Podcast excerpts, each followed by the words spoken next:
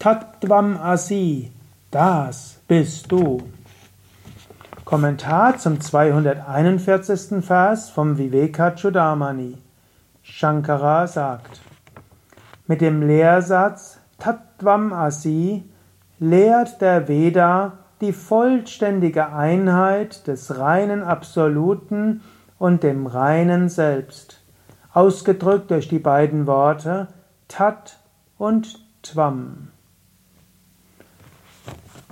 In den, in den Upanishaden gibt es Vakyas, große Lehrsprüche. Man spricht von vier Mahavakyas.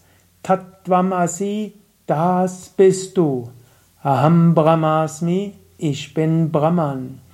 Ayam Atma Brahman, dieses Selbst ist Brahman. Und was ist Brahman? Prajnanam Brahma. Das Selbst ist Bewusstsein. Shankara hat jetzt gesprochen in die vorigen Phase über, was ist Brahman. Brahman ist das Unendliche, das Ewige, das Unveränderliche, ohne Anfang, ohne Ende. Und Brahman ist Ananda, Freude. Und wer bin ich? Tattvamasi, das bist du. Du bist dieses Brahman. Und du kannst dir das bewusst machen, ja? Aham Brahmasmi, ich bin Brahman. Auch der Guru kann dem Schüler sagen, Tattvamasi, das bist du. Und der Schüler kann antworten, Aham Brahmasmi, ich hab's verstanden, ich bin dieses Brahman. Der Guru sagt, Tattvamasi, du bist das.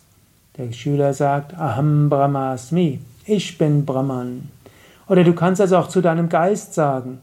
Der Geist hat keine, keine eigene Existenz. Hinter dem Geist steckt dein Selbst. Und so kannst du auch deinem Geist sagen, Tattvamasi, das bist du.